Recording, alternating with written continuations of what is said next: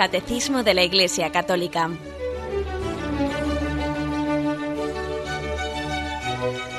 Un programa dirigido por Monseñor José Ignacio Munilla, Obispo de San Sebastián.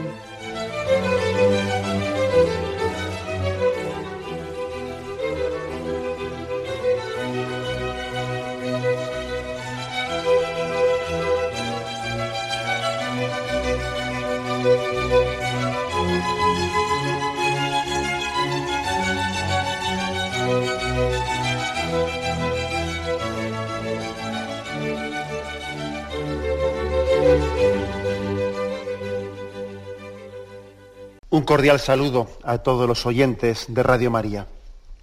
Un día más, con la gracia del Señor, proseguimos el comentario del Catecismo de nuestra Madre la Iglesia. Estamos en el punto 1614. Es la explicación dentro del sacramento del matrimonio, en la que estamos, estamos en un apartado que tiene como título El matrimonio en el Señor, el matrimonio en Cristo. Ayer explicamos dos puntos de ese, apartado, el 1612-1613. Continuamos hoy a partir de 1614, como digo. Dice así, en su predicación Jesús enseñó sin ambigüedad el sentido original de la unión del hombre y la mujer, tal como el Creador la quiso al comienzo la autorización dada por Moisés de repudiar a su mujer era una concesión a la dureza del corazón. La unión matrimonial del hombre y la mujer es indisoluble. Dios mismo la estableció.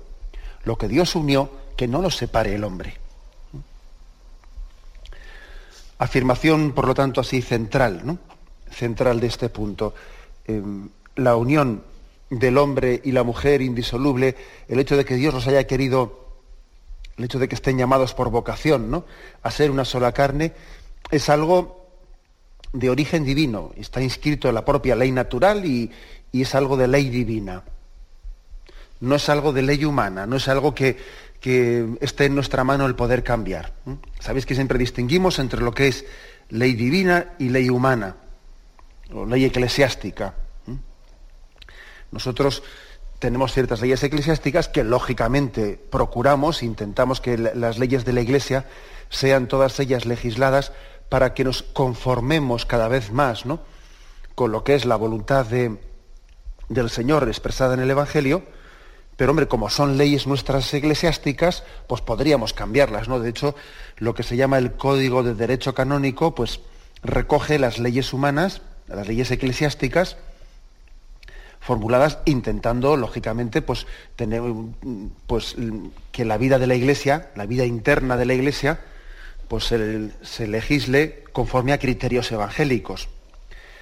Pero como son leyes eclesiásticas, leyes hechas por hombres, pues podrían cambiar. Podrían cambiar. O sea que el hecho de que, por ejemplo, en un, pues en el Código de Derecho Canónico pues, eh, haya unas normas sobre la formación de los novicios en un noviciado, etcétera, o tal o cual, pues, eh, son normas que pueden cambiar. Se han hecho intentando dar una respuesta mm, en un, en un espíritu evangélico a una necesidad, ¿no? Pero como ley eclesiástica que es, puede cambiar. Ahora bien, lo que es de ley divina no puede cambiar, claro. Si nosotros cambiásemos algo que es de ley divina, pues estaríamos autodestruyéndonos, porque en ese momento dejaríamos de ser servidores de la palabra de Dios para considerarnos dueños de la palabra de Dios. Y entonces, esto es importante tenerlo claro, porque a veces se dice por ahí, no, la iglesia debería de cambiar en no sé qué cosas, ¿no? La iglesia debería de cambiar en lo que opina del divorcio, la iglesia debería de, cambiar en lo que opina del aborto, la iglesia debería de cambiar en lo que opina de... Oiga usted, si la iglesia cambiase, como dice usted, ¿no? Cambiase ese posicionamiento, se habría autodestruido automáticamente, porque habría dejado de ser la servidora de la palabra de Dios para sentirse dueño de ella y para empezar una especie de mercadeo, de mercadeo de como si yo tuviese derecho a estar negociando con lo que es la ley divina, ¿no? Y decir, bueno, pues para que yo sea más aceptado ante los ojos del mundo, pues bueno, pues mira, te cedo lo del divorcio y tú a cambio pues me, consideras mejor, ¿no?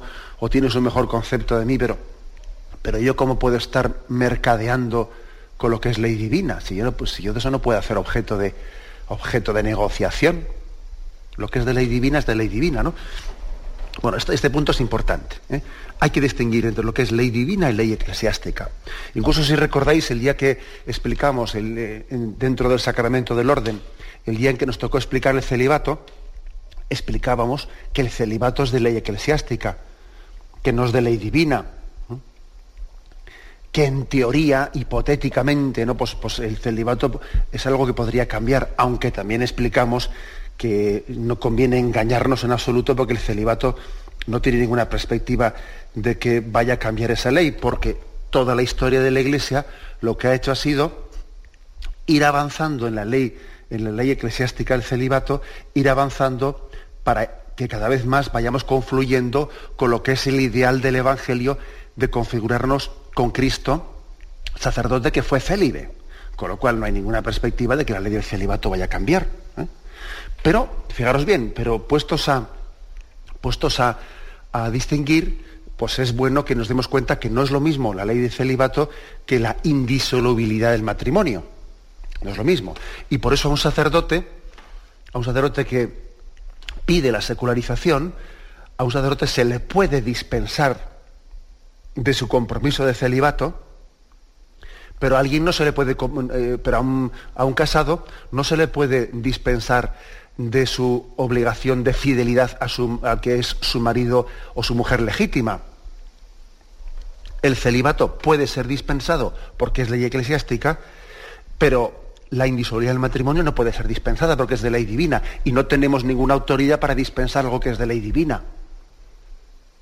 Podemos tener autoridad para dispensar algo que es de ley, humana, como el celibato, diciendo, bueno, este más vale dispensarle de esto, porque casi, porque va a dar más escándalo que otra cosa. O sea, va a ser incapaz de cumplirlo y encima va a montar un escándalo y, va a confundir a la gente, más vale que le, dispensemos, aunque le, aunque le, impidamos o le prohibamos ejercer el sacerdocio, etcétera, etcétera. Pero que es bueno tener claro el concepto de lo que es ley divina y de lo que es ley eclesiástica. La ley eclesiástica puede ser dispensada por la Iglesia, la ley divina no, porque la Iglesia no es dueña de tal cosa, sino que es sierva, sierva de la, palabra de Dios, no dueña de ella. Bueno, pues esto, esta es la afirmación central eh, del punto 1614. Ese era, este es el plan primero, el plan primero de Dios. El texto clave lo tenemos en Mateo, Mateo 19. Y sucedió que cuando acabó Jesús estos discursos, partió de Galilea y fue a la región de Judea al otro lado del Jordán. Le siguió mucha gente y los curó allí. Y se le acercaron unos fariseos que para ponerle a prueba le dijeron, ¿puede uno repudiar a su mujer por un motivo cualquiera? Él respondió, ¿no habéis leído que el Creador desde el principio los hizo varón y hembra? Y que dijo, por eso dejará el hombre a su padre y a su madre y se unirá a su mujer y los dos se harán una sola carne.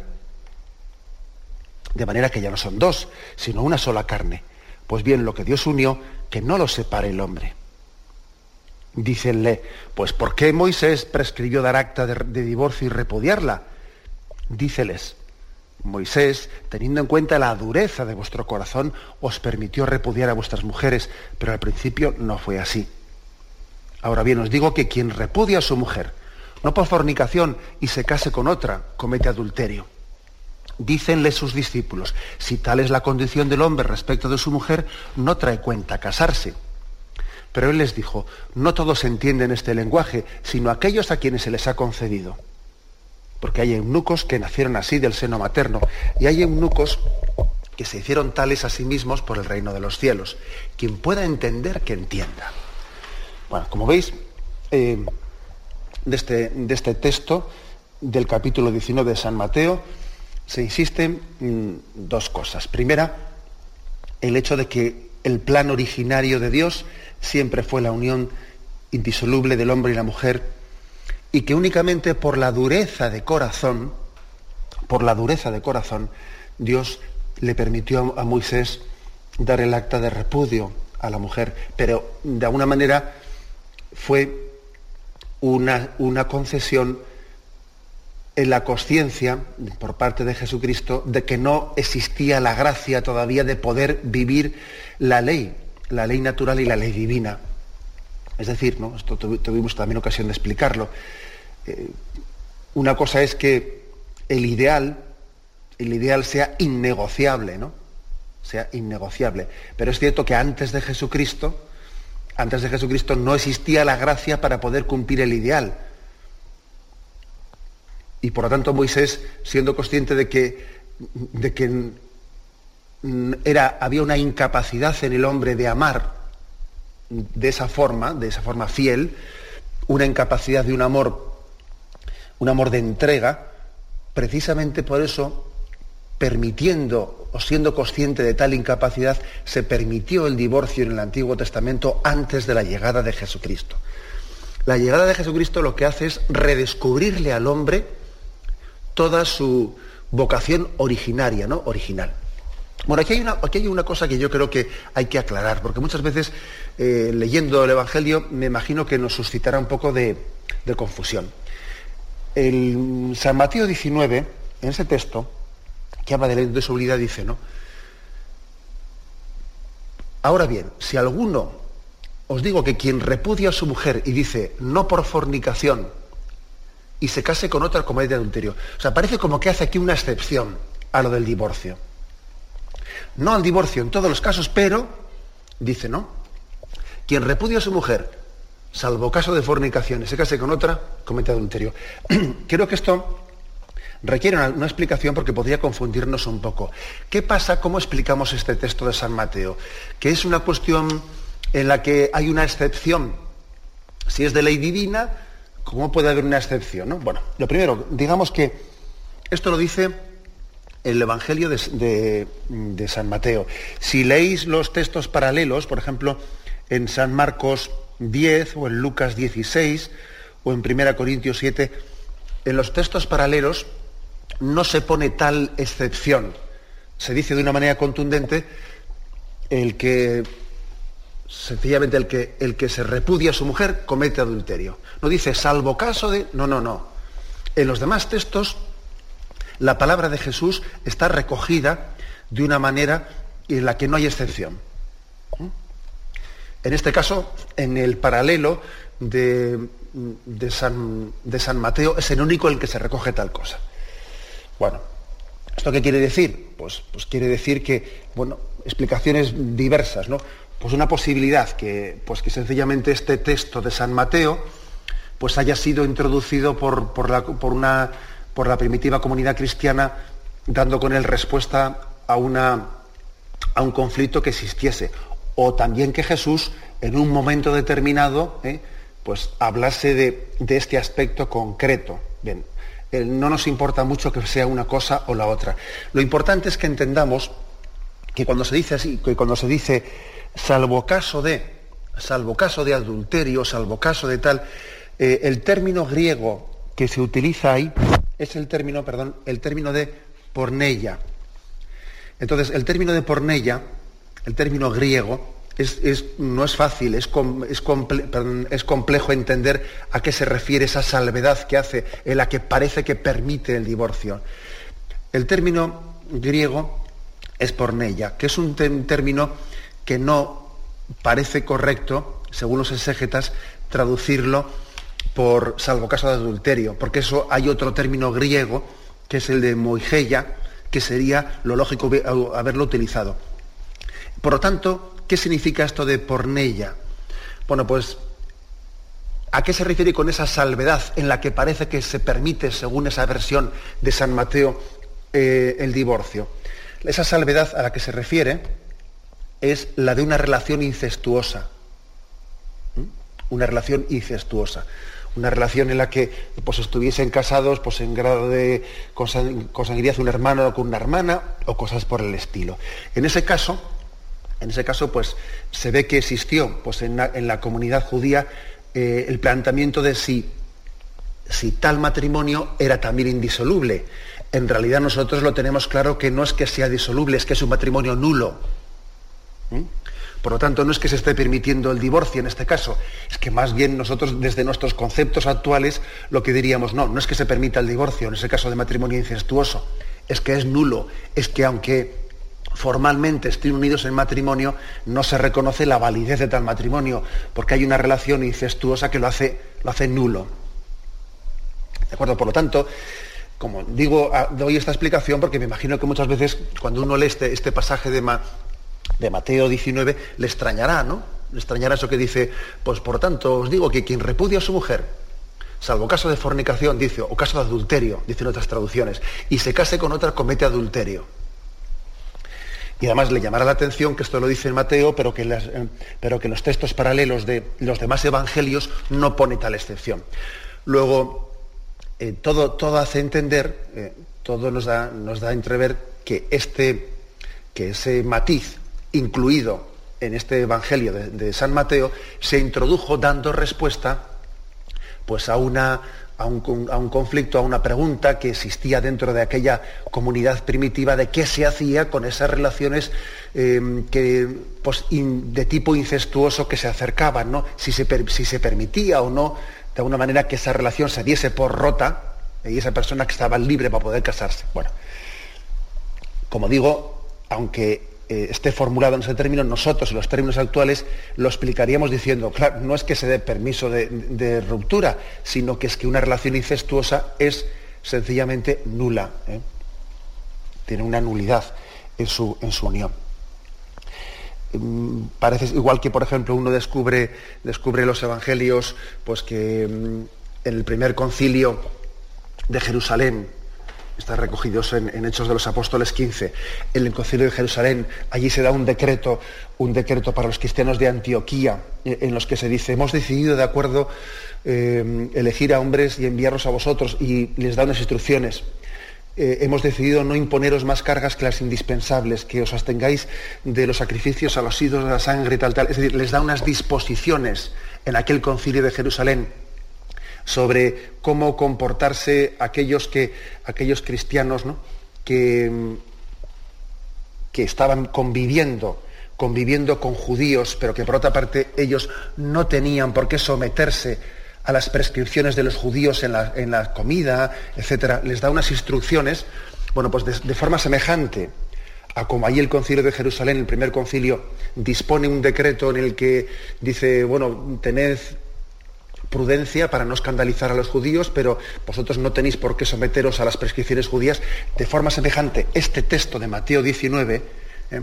también de alguna manera está dando una prescripción de que en caso de que se estén eh, se encuentren con un matrimonio o con una unión incestuosa, tienen derecho a darla por, por rota, a, no exigirle, o sea, a no, a no, entender que es un matrimonio indisoluble, pues porque esa es una relación que no tiene el fundamento necesario pues para poder considerarla válida. Bien, esto, todo esto que estoy explicando es para que cuando leamos el texto ese de Mateo 19, ¿eh? de Mateo 19, y allí pues en el versículo 10, no, perdón, 9, Mateo 19, 9, veamos eso de que ahí se hace una excepción al divorcio, entendamos que en sí no es una excepción en absoluto, ¿eh? sino que se trata de un caso que nosotros entenderíamos como de nulidad matrimonial, ¿eh? porque ese término, de, ese término en el que se dice excepto en caso de, que en griego está puesto, que sabéis que es el original, por pornella, hace referencia a un tipo de relación incestuosa entre los, entre los contrayentes. Bien, tenemos un momento de reflexión y continuamos enseguida.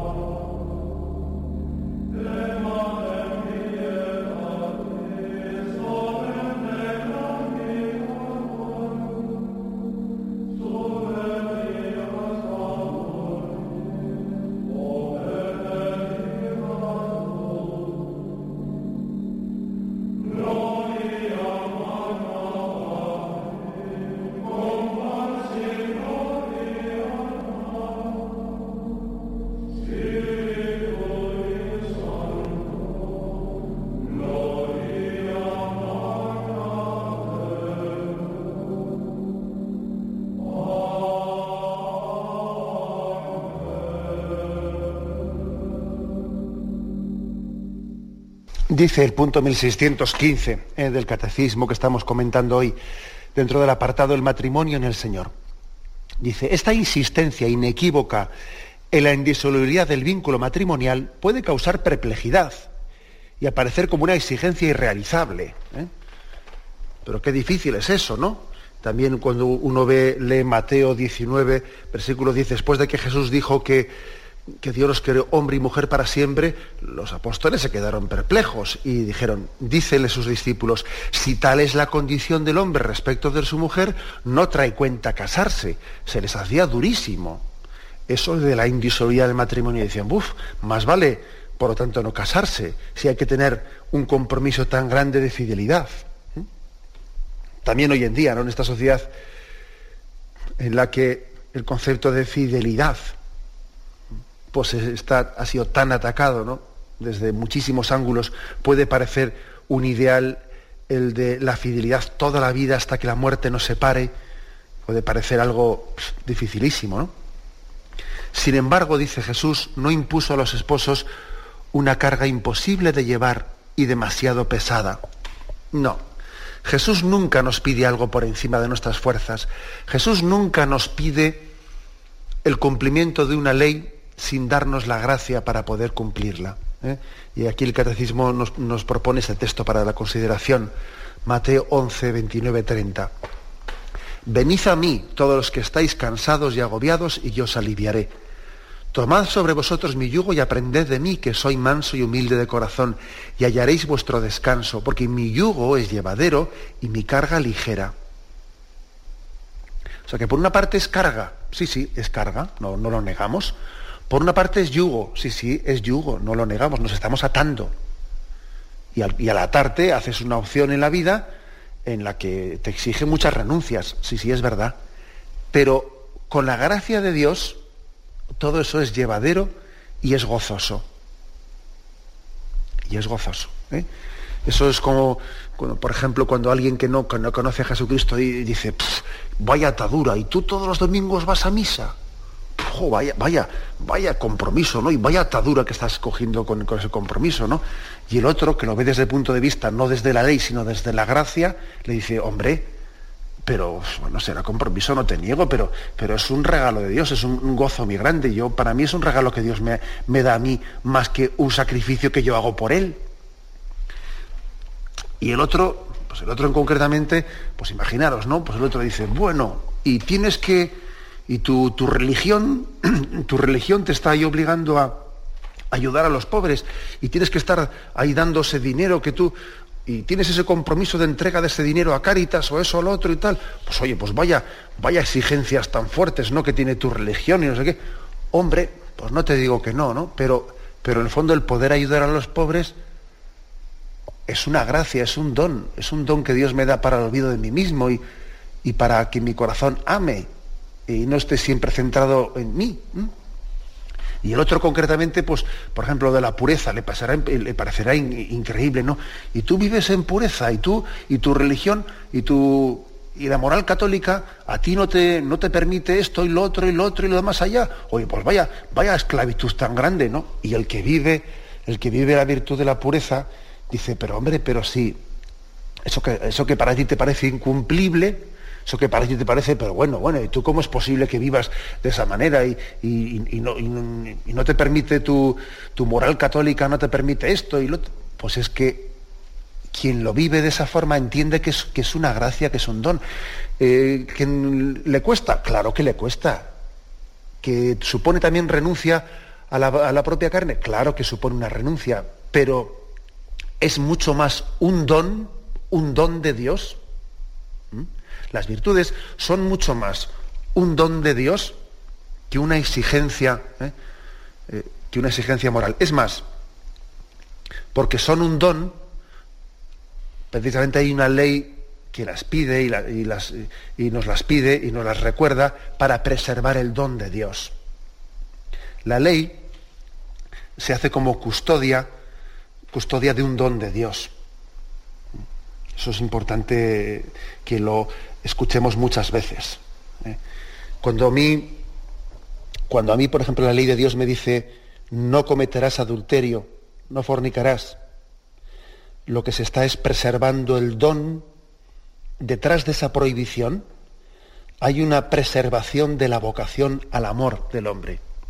Y cuando la ley me dice, no mentirás, detrás de esa prohibición se está preservando la vocación a la verdad que tiene el hombre. Y así podíamos seguir con todos los mandamientos, pero con todos, ¿eh?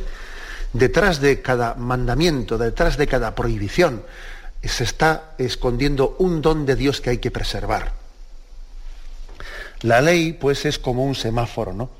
Es como un semáforo que enciende luz roja o enciende luz verde, pero que en el fondo lo que está es preservándonos, está tutelando, está tutelando un don muy grande. Y cuando alguien, cuando alguien se queda únicamente en la ley y no, y no es capaz de ver el don de gracia que, está, que se está tutelando, mal vamos. Por ejemplo, cuando alguien dice, es que es obligatorio ir a misa, no es obligatorio, tal, eh, pues me prohíbe, a mí se me prohíbe esto, o tengo, se puede esto, o mal asunto. Mal asunto porque entonces estamos únicamente fijándonos en la ley y no nos estamos fijando en el don que, esa ley está tutelando. ¿Mm? Está tutelando. Yo puedo mentir tal, puedo decir esta mentira, pero vamos a ver si parece que estás, estás viendo como si le puedes dar un requiebro o puedes de alguna manera eh, hacer como si cumples con la ley sin cumplir con su espíritu. Aquí lo importante es que nos demos cuenta de que mm, la ley, la ley dada por Jesucristo sobre, con respecto al matrimonio es costosa, claro que es costosa, ¿eh? pues porque también el matrimonio tiene un montón de tentaciones, pero mucho más que ser, que ser una ley o que ser costosa es que Jesucristo se ha comprometido él a dar su gracia para que ese ideal sea posible.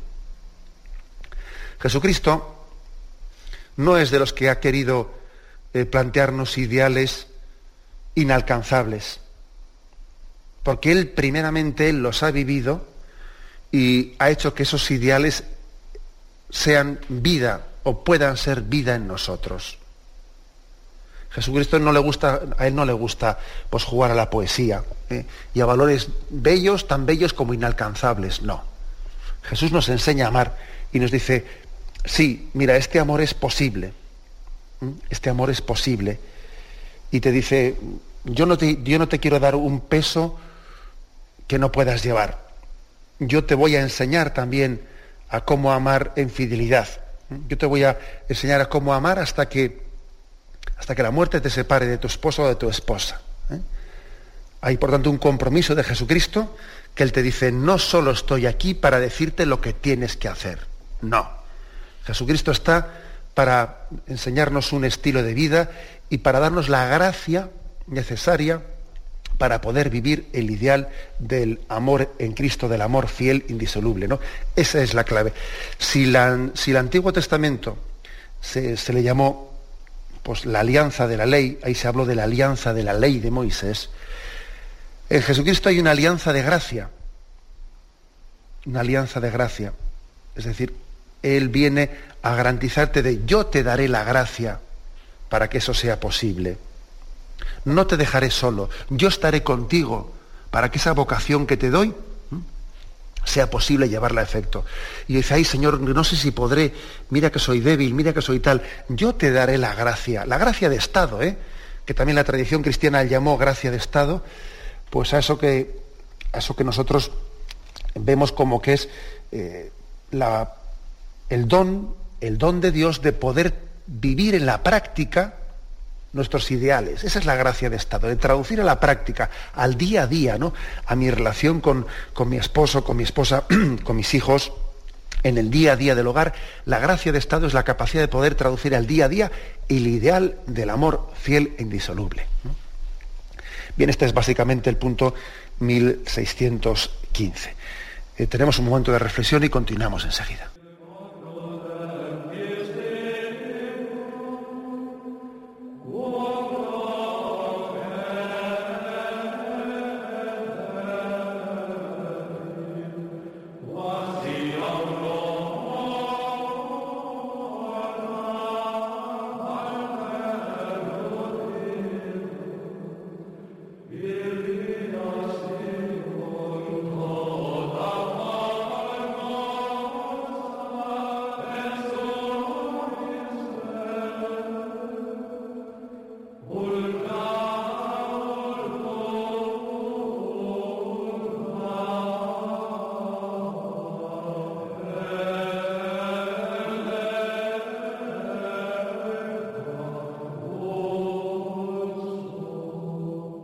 Estamos explicando en este programa del Catecismo de la Iglesia Católica unos puntos referidos a este, dentro de este sacramento del matrimonio al apartado que dice el matrimonio en el Señor. Y en concreto nos centramos ahora en el punto 1616. Es lo que el apóstol San Pablo da a entender diciendo, maridos, amad a vuestras, a vuestras mujeres como Cristo amó a la iglesia y se entregó a sí mismo por ella para santificarla. Y añadiendo enseguida, por eso dejará el hombre a su padre y a su madre y se unirá a su mujer y los dos se harán una sola carne. Gran misterio es este. Lo digo respecto a Cristo y a su iglesia.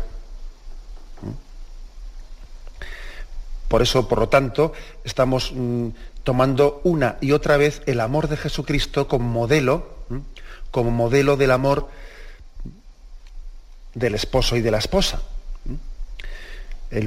Como Cristo amó a su iglesia. Fijaros que en la última encíclica, bueno, en la primera encíclica que todavía no, no he publicado otra, de Benedicto XVI, de Euscaritas es, él allí hizo una, distinción, eh, popularizó mucho en esa encíclica una distinción entre el amor de Eros y el amor de Ágape. Eh, me imagino que recordaréis o habéis oído alguna explicación al respecto. El amor de Eros el amor de Eros es el amor eh, natural, inscrito en la naturaleza, es el amor de atracción.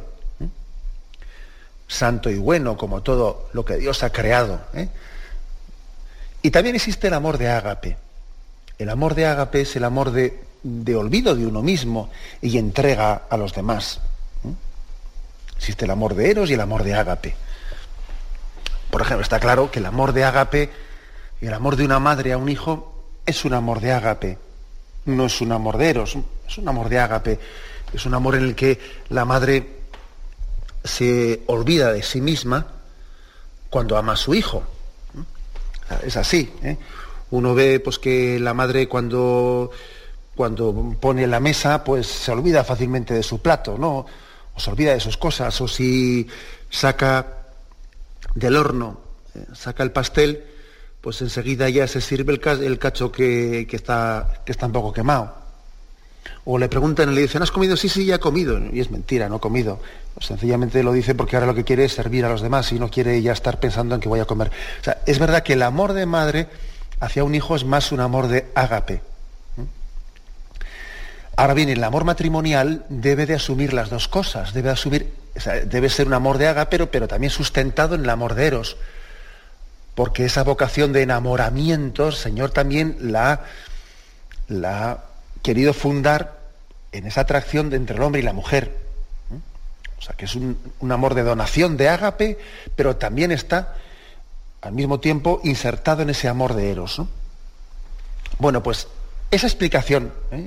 esa, distinción y complementariedad entre el eros y el ágape, entre esos dos aspectos, es muy importante que la tengamos en cuenta para ver cómo nos amó Jesucristo. Jesucristo evidentemente no nos amó con un amor de eros. ¿eh? El amor de Jesucristo fue fundamentalmente un amor de ágape, de olvido de él mismo por, por entrega hacia nosotros. Luego, el amor del matrimonio, para que sea santificado, para que sea planificado, para que vaya madurando, para que vaya ascendiendo la santidad, ¿no? Pues tiene que ser un amor que, sea con una integración entre eros y ágape, ¿no? Pero con una capacidad de amarse entre el esposo y la esposa como Cristo nos amó ¿eh? en la cruz, con ese amor de ágape y de olvido de sí mismo. ¿Qué quiere decir eso? Pues que, que únicamente se puede amar con un amor crucificado. Lo estamos repitiendo mucho estos días, ¿no? Mateo 8:34 y otros textos vienen a decir, el que quiera seguirme, que se niegue a sí mismo, cargue, cargue su cruz y me siga. Solamente cargando la cruz y solamente amando desde la cruz se puede santificar el matrimonio. A veces caemos en, en, tentaciones muy grandes, ¿no? En tentaciones como las siguientes. Si yo en el matrimonio tuviese solucionado este problema, si yo tuviese pues esta cruz ya superada, si se solucionase este problema de la relación con la suegra, no sé qué, Si el otro asunto lo tuviésemos clarificado, si el aspecto laboral estuviese tal, entonces ya sí que en mi matrimonio pues íbamos a ser capaces ¿no? de, tener un amor. Y eso es, una, eso es una mentira, eso es un engaño. No tenemos que estar esperando a que se superen ciertas cruces para empezar a amar en el matrimonio, sino que hay que amar desde la cruz. Hay que amar desde la cruz. Eso es lo que nos enseña Jesús. Jesús nos enseña a amar desde la cruz y hacer de la cruz un lugar privilegiado para la expresión del amor. Lo otro, ¿eh? el estar siempre soñando y esperando en otra situación, ¿no? en otro escenario, en otro panorama, en otra circunstancia, la cual yo entonces sí podría amar, eso es mentira, eso es una tentación, eso es un engaño. Estamos llamados a amar, pues, como Cristo amó a su esposa, como Cristo amó a la iglesia, pues desde la cruz, sufriendo por ella, crucificándose por ella, etc. Eso es una. La ley de la cruz es básica y es fundamental, ¿no? Para que no caigamos en, falsas tentaciones o eh, de alguna manera en visiones románticas del amor. Nosotros no somos románticos, nosotros somos muy realistas, ¿eh? muy realistas en, esa concepción de que el amor se expresa especialmente pues, en la cruz, y la cruz es el lugar privilegiado ¿no? para, para, para esa para esa expresión, para esa vocación al amor, para expresarla. Bien, y el punto 1617, y con él concluimos este apartado, el matrimonio en el Señor. Toda la vida, toda la vida cristiana está marcada por el amor esponsal de Cristo y de la Iglesia. Ya en el bautismo, entrada en el pueblo de Dios, ya el bautismo es un misterio nupcial. Es por así decirlo como el baño de, como el baño de bodas que precede al banquete de bodas, la Eucaristía. ¿Mm?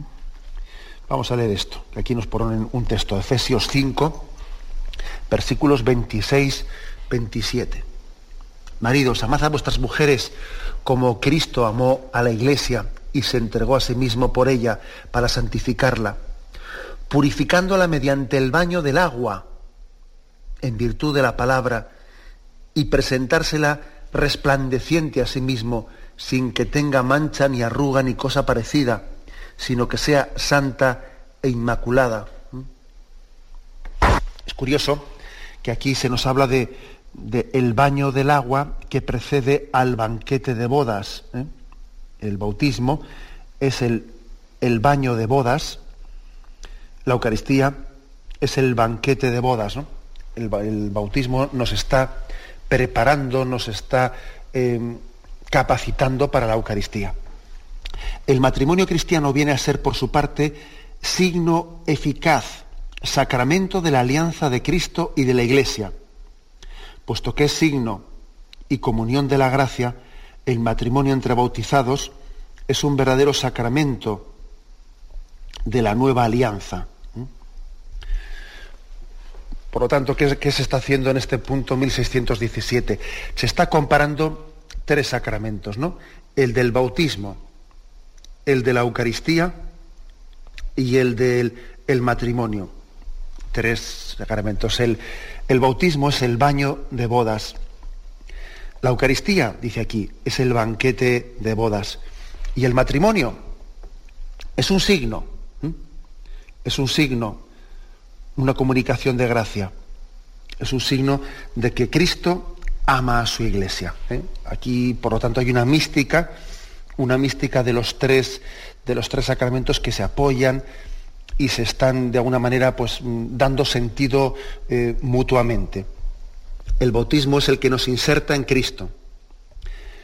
El, sacramento de la Eucaristía es el que nos alimenta en Cristo y es el que nos hace capaces de que cuando nos amamos unos, unos a otros en el, en el sacramento del matrimonio, estamos siendo un signo del amor de Cristo a su iglesia. ¿eh? Es este la explicación que da pues, el punto 1617.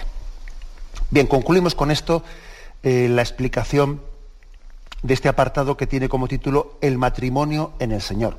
Si Dios quiere, a partir de mañana proseguiremos con el siguiente apartado, que tiene como título La virginidad por el reino de Dios. También aquí dentro del sacramento del matrimonio se quiere explicar la vocación a la virginidad por el reino de Dios comparándola con la del matrimonio, porque es que es cierto que las vocaciones eh, se iluminan unas a otras. ¿Eh? Las vocaciones no son únicamente, no, no tienen su razón de ser en sí mismas, sino también son un don para el que tiene esa vocación y son también un don para otras personas que aunque no tengan esa vocación, reciben mucha luz y, reciben una ayuda muy grande de otros que tienen otras vocaciones para vivir también la suya. ¿eh? Si Dios quiere, mañana comenzaremos ese apartado.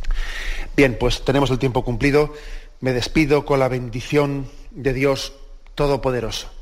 Padre, Hijo y Espíritu Santo, descienda sobre vosotros. Alabado sea Jesucristo.